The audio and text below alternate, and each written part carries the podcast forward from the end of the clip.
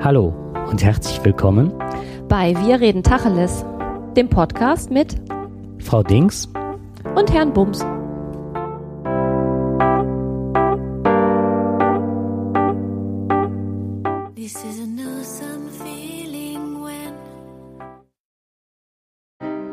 Von einem Tag auf den anderen war Sarah verschwunden. Wie sich später herausstellte, ist das französische Mädchen jetzt in Syrien. Angeworben wurde sie vermutlich von islamischen Extremisten über das Internet. Ihre Eltern waren ahnungslos. Erst als sich ihre Tochter verschleierte, schöpften sie Verdacht.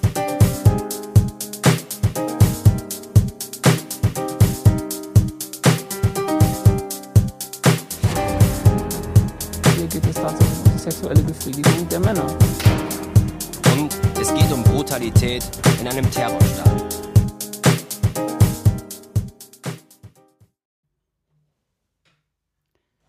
Doch woher nimmt man Mut in einer Zeit ohne Vorbilder, ohne Ideale, in einer Zeit, in der Selbstverwirklichung nicht mehr so funktioniert, wie man sich das einmal erhofft hatte, eine Zeit, in der alles möglich ist, die die Menschen aber hilflos überfordert, anders sein, sich abheben, von der Masse, bloß nicht Mainstream sein. Unsere Generation ist zerfasert, von einem übergroßen Individualgedanken ergriffen, der uns letztendlich jedoch allein durch die Gegend irren lässt. Das Gute am Erwachsenwerden ist, dass man seine eigenen Entscheidungen treffen kann. Das Schlechte am Erwachsenwerden ist, dass man anschließend mit den Konsequenzen leben muss. Herzgesteuert auf neon.de Das ähm, passt ja zu unserem Thema, ne? Hast du gut rausgefunden. Ist das ein Blog, den du da gefunden hast? Hm, Das ist, ein, ja, das ist eine Veröffentlichung neon.de und äh, da sind verschiedene Autoren, die dort schreiben. Du guckst mich gerade so fragend an. Das ist so, ähm, das hatte etwas, äh, das hattest du angeregt und zwar ist das, hat das was mal mit zu tun, dass wir in jeder Situation uns immer entscheiden müssen und uns immer schneller entscheiden müssen, immer wieder gucken müssen, sind das die richtigen Entscheidungen und eigentlich von all den Entscheidungen, die man treffen muss, überfordert ist. Also man ist überfordert, weil die Fülle an Angeboten so groß ist. Genau. So, und in dem Moment, wo man sich äh, für eins entscheidet, triffst du ja, äh, also wenn ich 65 Marmeladensorten da stehen habe und ich entscheide mich für eine, dann habe ich mich für eine entschieden, aber gleichzeitig ähm, auch gegen 64 andere. Und das sind die Alternativkosten, die halt ähm, manchen, äh, den meisten Menschen Schwierigkeiten machen. Richtig, genau. Aber das eigentliche Thema, beziehungsweise Genau, das, da worauf wir. das ist von hinten durch die Brust ins Auge heute, ne? Ja, genau. Eigentlich ist unser Thema ja, ähm, dass der islamische Staat deutsche Mädels rekrutiert und die mit wehenden Fahnen ja ihrem neuen Lebensretter in die Arme ja eilen, Eilen, eilen, stürmen. stürmen. Ich fand das gerade ganz spannend, dass du gesagt hast, ähm, deutsche Mädels. Deutsche Mädels klingt nach äh, Dritte Reich, ne? Weil meinst du oder was meinst du? Ähm, ja, jein. Ähm, deutsche Mädels, das war eben so ein Stück weit so, so das sind unsere ähm, Kinder. Ach so, ja. Ja, das empfinde ich auch so, weil es könnte mich ja auch treffen. Also rein theoretisch. Ich habe ja auch eine Tochter, die jetzt äh, 16,5 ist. Und wenn ich das halt äh, dann im Bericht lese, dass aus, weiß ich nicht, äh, Aschers Leben ein Mädchen verschwunden ist und mir die Bilder von dem Mädchen angucke, dann ist das so im Zeitraffer ein ganz normales Mädchen, blonde lange Haare mit Selfie. Ähm, dann hat sie schon ein Kopftuch um und im nächsten kann man nur noch an den Augen erkennen, dass sie, dass das das Mädchen sein muss, weil sie halt eine Burka trägt, komplett verschleiert ist und nur noch die Äuglein rausgucken. Und dann ähm, empfinde ich, äh, ähm, dann bin ich betroffen, weil so wie das immer geschildert wird, sind das halt ganz normale Mädchen, auch intelligente Mädchen. Eher überwiegend intelligente Mädchen, Mädchen, wobei mit muslimischem Hintergrund. Ja, aber nicht Wirklich? alle. Also viele haben ähm, Zuwanderungsgeschichte, aber nicht alle. Die mit der Zuwanderungsgeschichte, die ähm, sind noch eher anfällig für diese Werbung vom, ähm, vom IS, die dann noch eher drauf einsteigen. Da können wir vielleicht auch noch später was zu sagen, warum das so ist. Aber es betrifft vor, also es nicht vor allem, aber es betrifft auch deutsche Mädchen. Was ich in dem Zusammenhang zum Beispiel gar nicht weiß, ist, wie das in unseren Nachbarstaaten ist. Also sprich Frankreich, In Niederlande. weißt du Frankreich darüber werden, was? Ähm, sind, werden mehr angeworben. Und zwar habe ich gelesen, bis zu 25 Prozent der Angeworbenen, also der Gesamtgruppe, Mhm. sind Frauen, sind Mädchen und Frauen. Und darunter ganz viele Minderjährige, wie auch in Deutschland. So 16 aufwärts. Ja. Ja, und die sind dann ganz schnell weg, ne? Ich fand das halt erschreckend, ähm, dass das erstens funktioniert und zweitens befürchte ich, dass das erst der Anfang ist. Ich glaube nicht, dass das weniger werden wird.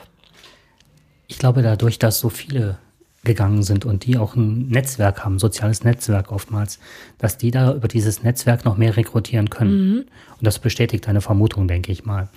Und äh, vielleicht kann man so ein bisschen den Hintergrund, also wie läuft so eine Anwerbung? Ja. Willst du darüber was erzählen? Ähm, also so wie ich das verstanden habe, läuft das wirklich über soziale Netzwerke, dass sie sich sehr stark mit ihrer Kultur auseinandersetzen. Ich gehe jetzt wirklich nur auf die Mädchen ein. Über die jungen Frauen habe ich weniger gelesen, aber es sind halt auch sehr viele Minderjährige dabei, die dann volle Möhre in der Pubertät stecken, sich von den Erwachsenen abgrenzen wollen. Also sind unter, da kann man später nochmal drauf eingehen, welche Ja. Gründe das sind.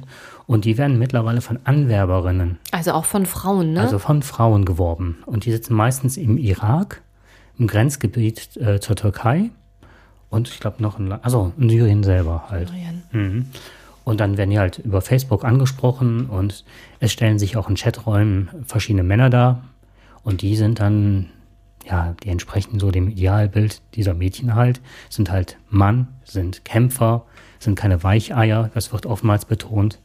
Also die erleben den Dschihad nicht aus dem Sofa heraus, sondern Die da sind dabei. Mit den, die sind dabei. Das sind auch richtige Männer, also so, ne? Klassische Schwarz-Weiß-Denken, wie man es in dem Alter auch häufig auch hat. Und ähm, ja, dann geht das halt über Chatrooms, über Facebook. Die in, infizieren sich sozusagen mit diesem Gedankengut. Und dann kommt halt sehr, sehr schnell dieser Schritt von, meine Freunde sind unrein, ich muss eine Burka tragen, also zuerst Kopftuch, Burka. Ne? Und ähm, sobald die angebissen haben, im wahrsten Sinne des Wortes, gehen die über, dass sie in so geschlossene Räume sich aufhalten. Oder, hm. Ja, also also verschlüsselt oder wo man ein verschlüsselt. Passwort braucht. Und dann wird ganz, ganz viel sofort äh, angeleiert.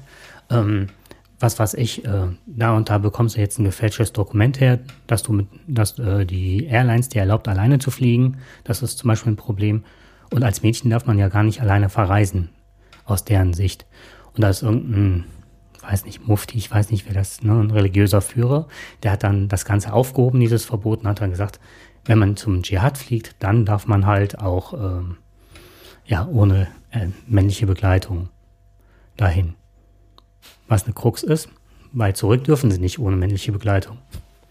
Ja, die wollen ja dann auch nicht zum Dschihad hin, sondern die wollen ja dann wieder zurück. Und dann Genau. gilt das ja Und nicht. dann, dann muss man durch halt Das durch IS-Gebiet und da brauchst du halt einen Leumund, eine eine Begleitung, eine männliche, und das macht natürlich keiner.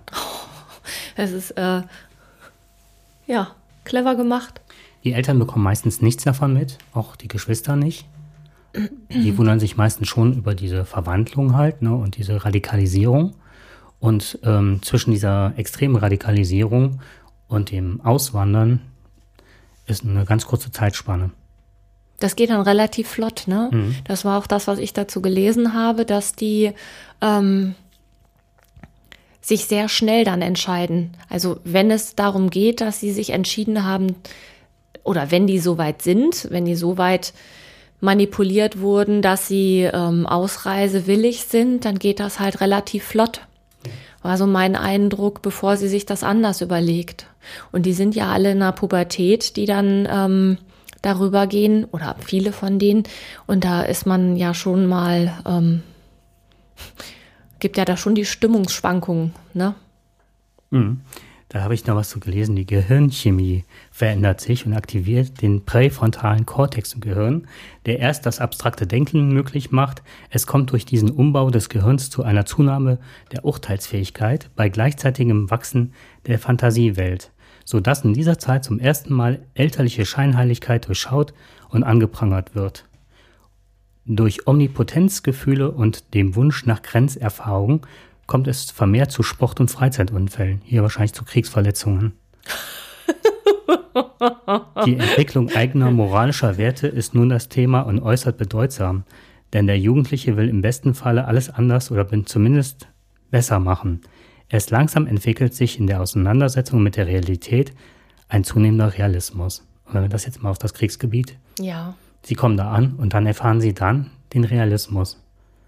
Und ja, und können den auch einordnen. Und das, was ich ja auch fatal finde, ist, die kriegen ja ähm, alles nur übers Internet geboten. Ne? Den, die bekommen ja irgendwelche Männer angeboten, die es ja so gar nicht gibt. Die kommen dann dahin und der sieht nicht aus wie auf dem Foto.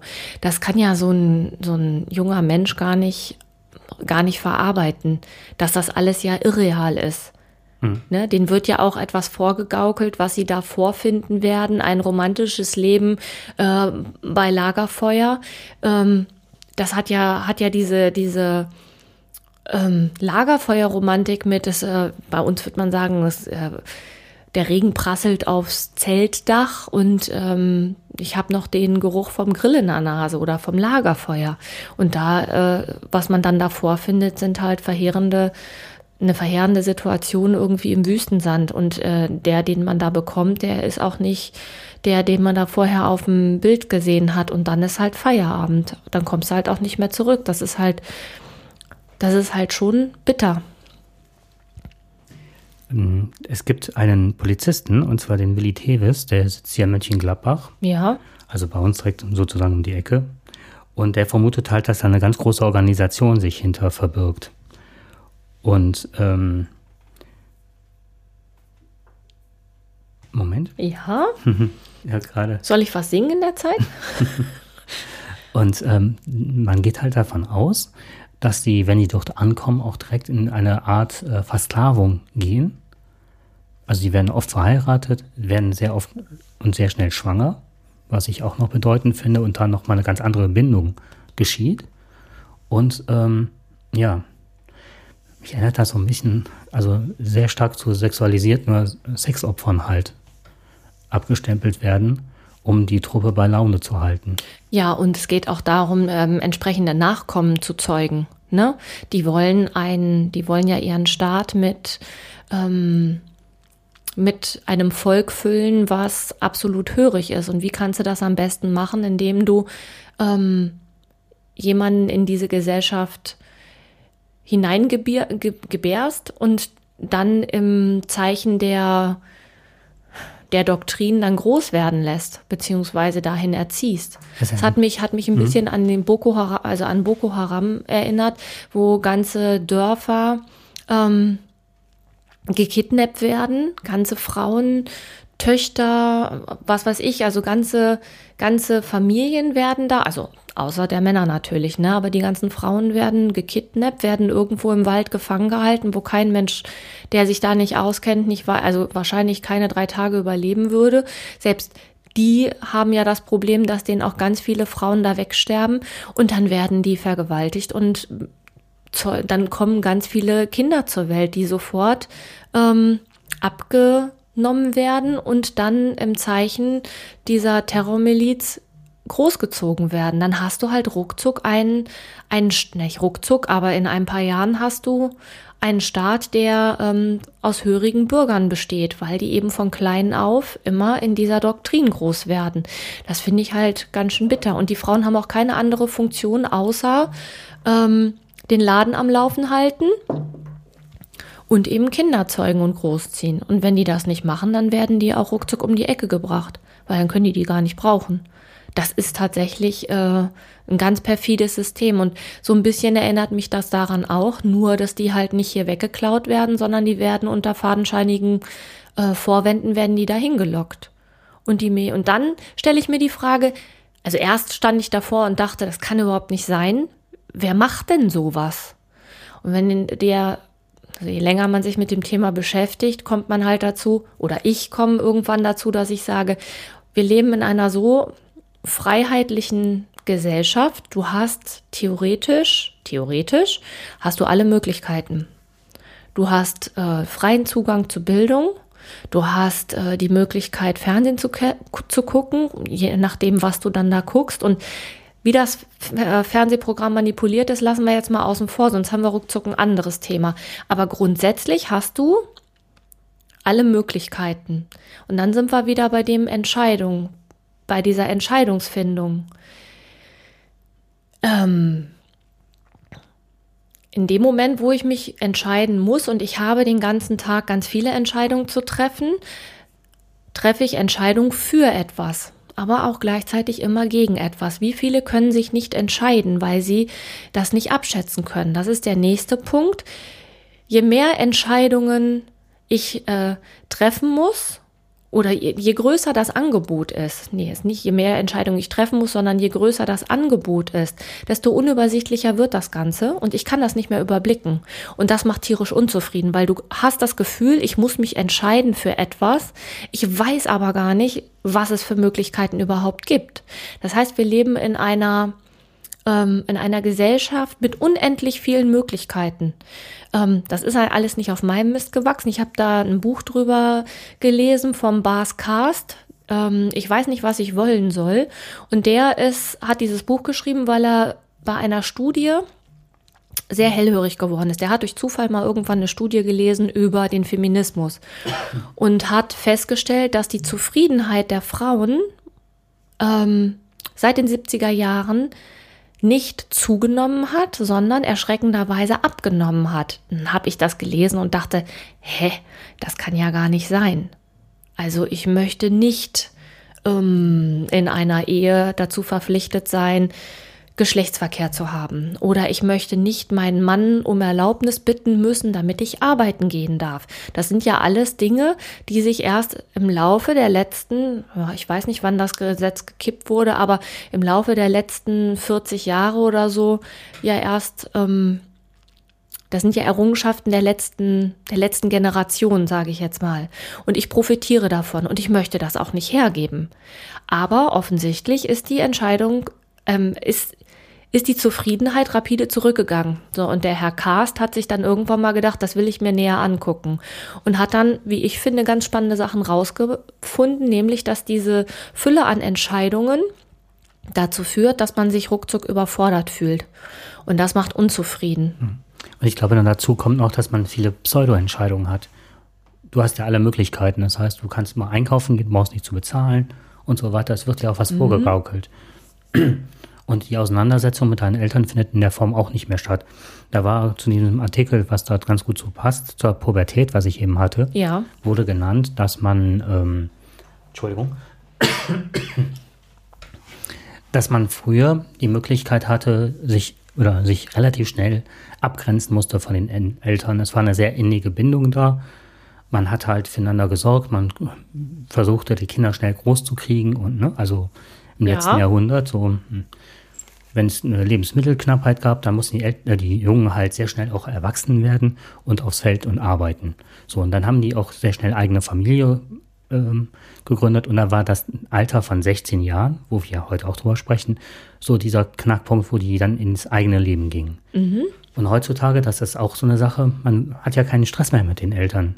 Eltern sind nicht mehr Eltern als Autoritätsperson, die einem Richtung vorgeben und eine Struktur, und in erster Linie Bindung, sondern das knackt irgendwann und Eltern werden Freunde, Partner. Man braucht sich nicht mehr abzugrenzen und selbst das System wird sehr schwammig mittlerweile.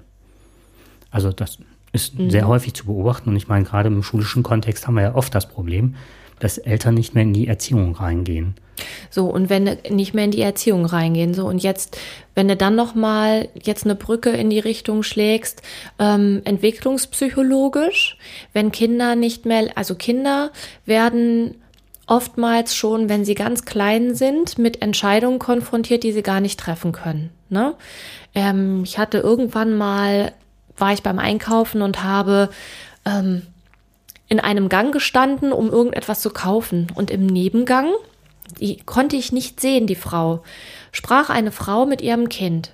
Ich habe dir gesagt, du darfst dir was aussuchen. Was möchtest du denn jetzt? Möchtest du lieber die Gummibärchen oder möchtest du die Salzstangen oder möchtest du die Bonbons essen? So, und in diesem Tenor ging das, ne? Also ich war, ich kenne den Einkaufsladen, das ist halt ein Supermarkt bei mir, wo ich immer einkaufen gehe. Ich weiß, dass auf der Rückseite, die ich nicht sehen kann, alle Süßigkeiten dieser Welt, naja, nicht alle, aber ein Großteil an Süßigkeiten da aufgereiht ist. Und wenn ich da als Erwachsener vorstehe, geht es mir ganz oft so, dass ich da stehe und denke, oh, das ist lecker, das ist lecker, das ist auch lecker, mach.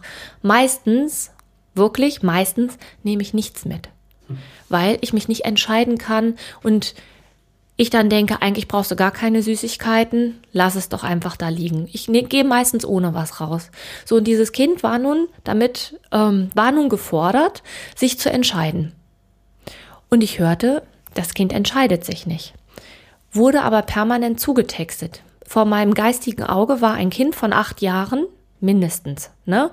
Ähm, und irgendwann kam die Frau dann um die Ecke, das Kind schrie schon, da habe ich schon gedacht, okay, das ist auf jeden Fall jünger als acht Jahre alt. Es gab ein Riesentheater und die Frau kam mit dem Kind um die Ecke und es war vielleicht 18 Monate alt. So. Dann habe ich mir gedacht, wenn ich den Herrn Winterhoff, ne, unsere Kinder werden immer Tyrannen oder so, Tyrannen, ich weiß nicht, ich kriege den genauen Titel gerade hm. nicht hin. Wenn ich das ernst nehme, dann sind Kinder in dem Alter überfordert mit dieser Art von Entscheidungen treffen. Die können sich vielleicht entscheiden zwischen, äh, ich möchtest du die Kirschbonbons oder möchtest du die Zitronenbonbons? Das geht vielleicht noch. Oder die äh, Gummibärchen oder Tafel Schokolade. Aber nicht vor einem Riesenregal. So, und die werden gar nicht mehr hingeführt, weil dieser demokratische Gedanke, ich muss mein Kind einbeziehen, der ist ja sehr löblich, führt aber nicht zum Ziel, weil Kinder das nicht können. Entwicklungspsychologisch sind sie damit überfordert, weil sie unter solchen Stimmungsschwankungen rein vom, vom, von der Entwicklung her können die das nicht. So, und dann kommen sie irgendwann in ein Alter, wo sie selbstständig werden sollen, haben aber nie gelernt, dass sie ja, ähm, haben ja dieses Entscheidungen treffen nie gelernt. Entweder wird für sie, werden für sie Entscheidungen getroffen oder aber sie sind damit alleine gelassen und überfordert. Wie sollen sie das machen? Und das macht ja unzufrieden. Unzufrieden, ich kann etwas nicht, ich habe es nicht gelernt, obwohl das ja nicht bewusst abläuft, und ich soll mich jetzt im Leben für etwas entscheiden. Und dann kommt plötzlich jemand, der sagt, ich habe für dich entschieden. Total super. Hier, Lagerfeuerromantik, guck mal, den Mann kriegst du on top oben drauf. Der passt auf dich auf, das ist ein richtiger Held, ja. Hier nicht so ein Waschlappen, der nicht weiß, äh, der weiß nicht, wo der Hammer hängt, sondern da ist einer, der, der trifft für dich Entscheidungen. Und der Koran ist jetzt nicht, weil es der Koran ist, sondern jede, jeder christliche, äh, jeder Glaube, egal welcher ist, gibt ja ganz viel Ordnung vor. Das heißt, da ist jemand, der übernimmt das Ganze für mich. Und ich kann mich auch noch von diesem Ganzen, von dieser ganzen Gesellschaft, die mir eh gerade tierisch auf den Driss geht, kann ich mich auch noch abgrenzen. Mhm. So, und da habe ich gedacht, okay, und jetzt, wenn ich das so beleuchte, dann kann ich das Ganze verstehen. Ich kann verstehen, warum Kinder das machen, weil es sind Kinder letztendlich. Mhm. Aber und es, es sind auch noch Kinder, auch wenn sie aus der Pubertät raus sind, die mit 20 dahin gehen und 21. Weil wenn man wirklich weiß, dass sie nie gelernt haben, sich abzugrenzen, ja. die Bindung äh, nicht so existent war, wie gedacht oder erhofft für sie, dann sind sie, dann, in, ja, wir haben ja diese Nesthocker und so, die ihre Pubertät ja auch noch ziemlich lange ja. rausziehen. Also es bleibt, die bleiben in diesem Entwicklungsstadium auch irgendwo stehen und brauchen dann diese Orientierung, wie du gerade richtig sagtest. Bin ja aber jetzt ins Wort gefallen, Entschuldigung. Nee, ich war eigentlich fertig, weil das, das macht es für mich verständlich. Hm. Da ist jemand, der die Entscheidung abnimmt und mich nicht in diesem Strudel aus, ähm, ich habe alle Möglichkeiten, aber ich kann mich nicht entscheiden. Für, wel also, ne, für hm. welchen Mann soll ich mich denn entscheiden? Wenn ich mich für einen Mann entscheide, dann habe ich mich ja ruckzuck gegen Och, ich weiß nicht, wie viele tausend andere entschieden, die vielleicht auch noch in Frage kommen. Und da ist einer. Und wenn ich das Tagträumen in der Pubertät noch dazu nehme, Oha, ja. ich äh, träume mir etwas anderes, als ich real gerade erlebe. Mhm. Weil meine aktuelle Situation ist vielleicht, ich fühle mich nicht verstanden und so weiter. Und wer darüber geht, ist meine Peer Group. die mich zieht. Ich brauche ja in der Pubertät, brauche ich ja nicht die Eltern, sondern ich brauche die Peer Group. Und dann habe ich sowas wie Justin Bieber als IS-Kämpfer da stehen, was du eben sagtest. und, ja. und wenn man es jetzt ganz perfide nimmt, ist das so eine Art Führerschaft. Ob es eine Religion ist, das ist ja völlig egal, ob es Christentum, der Islam ist oder ob du jetzt hier die ähm, jungen Leute ohne Orientierung siehst, die dann plötzlich NPD-Mitglied. Die werden ja nicht NPD-Mitglied oder sind dieser Ideologie anhängig, weil irgendein Erwachsener kommt, sondern weil das sehr gut gestreut ist unter den Jugendlichen selbst. Ja, die suchen Orientierung, suchen Führer und noch ein Satz. Du hattest eben das gesagt, ähm, dass die nachrücken oder dass der islamische Staat von innen heraus wächst dadurch. Mhm. Das erinnert mich total an den Lebensborn der Nazis. Da Mhm. wurden die auch halt rangezogen und entwickelt und auch in dieser Indoktrinierung leben die dort an der Stelle.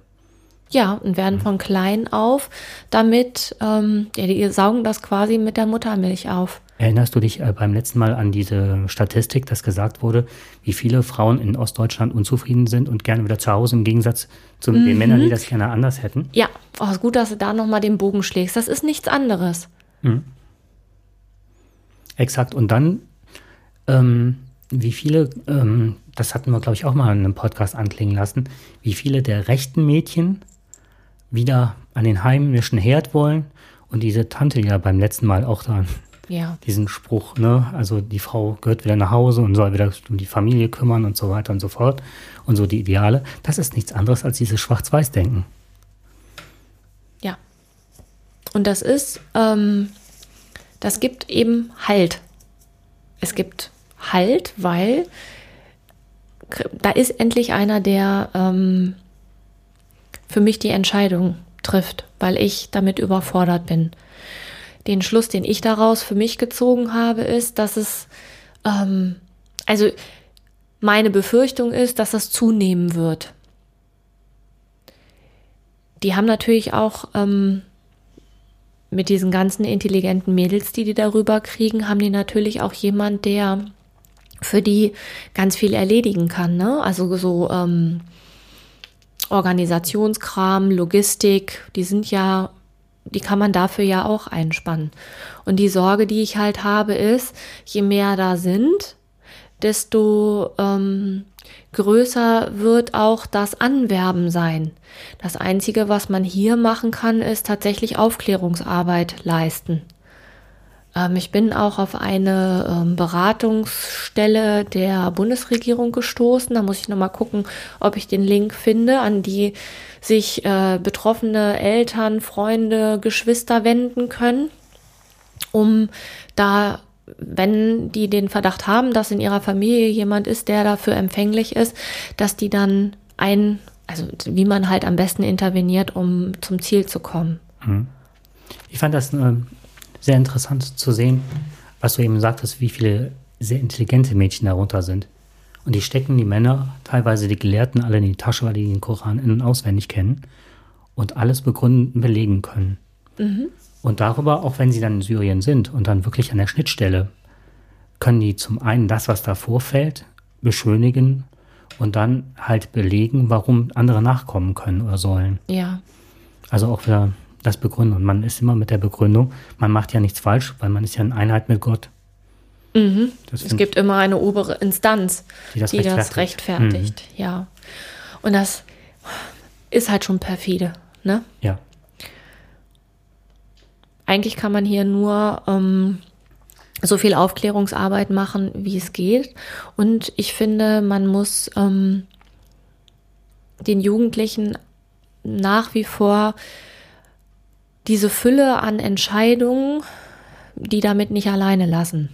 Also wenn ich jetzt ein pubertierendes Kind zu Hause habe, da wird ja auch relativ früh darüber gesprochen, äh, welche Berufswahl willst du denn mal treffen? Und dann wird nicht nur von der Schule Druck gemacht, weil sie sich jetzt für irgendwas entscheiden müssen, für ein Praktikum oder sonst was oder eine Bewerbung schreiben müssen, sondern zu Hause wird dann auch immer noch Druck gemacht. Und ich weiß, dass ich als 16-Jährige nicht entscheiden konnte, was ich machen will. Dafür war ich damals viel zu jung.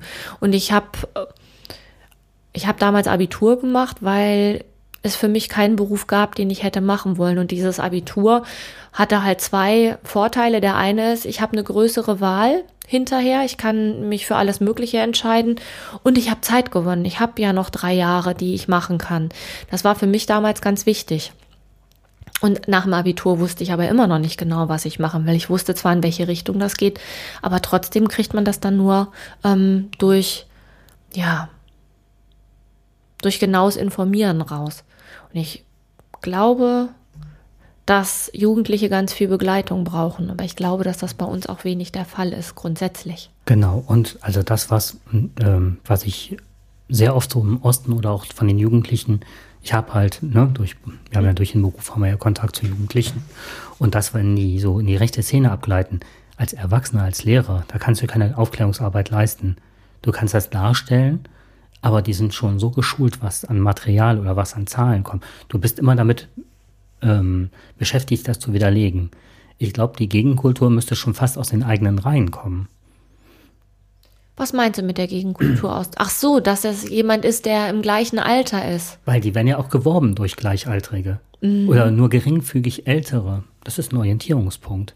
Ja, aber ich glaube, dass du eigentlich keine Chance hast, egal wen du darauf ansetzt, weil das ja im Kopf schon ähm, eine, in einer Hierarchie ist. Du als Lehrer, egal wie gern die dich mögen, hast ja sowieso keine Chance. A, bist du alt, hm. B, bist du Lehrer, hast du sowieso das schon. kannst du nochmal zurücknehmen. A, bist du alt. Aus deren Sicht bist du alt, genauso ja. wie ich eine alte hm. Schachtel bin. Ne? Aus deren Sicht ist man, also wenn die mich immer fragen, wie alt bist du denn? Und ich sag dann 44, was? Du bist ja älter als meine Mutter. Ja, also das ist, ne? Ja, das mhm. ist ja einfach aus deren Sicht haben wir sowieso keine Ahnung von, von allem. Ne? Mhm. Und dann noch Lehrer geht schon mal gar nicht. Ähm, die Eltern können auch nichts sagen, weil die Eltern sind ja auch die, die von denen sie sich gerade abgrenzen. Und dann gibt es noch mal die Hierarchie. Ähm, ich habe mich schon gedanklich für ein, für etwas entschieden. Ich finde, ich sympathisiere mit etwas. Und in dem Moment, wo ich mit etwas sympathisiere, hat derjenige, der auf der gleichen Welle schwimmt, schon mal einen viel höheren Stellenwert. Und das, was der sagt, wird auf jeden Fall schon mal viel höher bewertet als das, was ähm, vielleicht mein Tischnachbar sagt, der äh, schon immer ein kariertes Hemd anhatte und ähm, der beste Freund von Mohammed ist.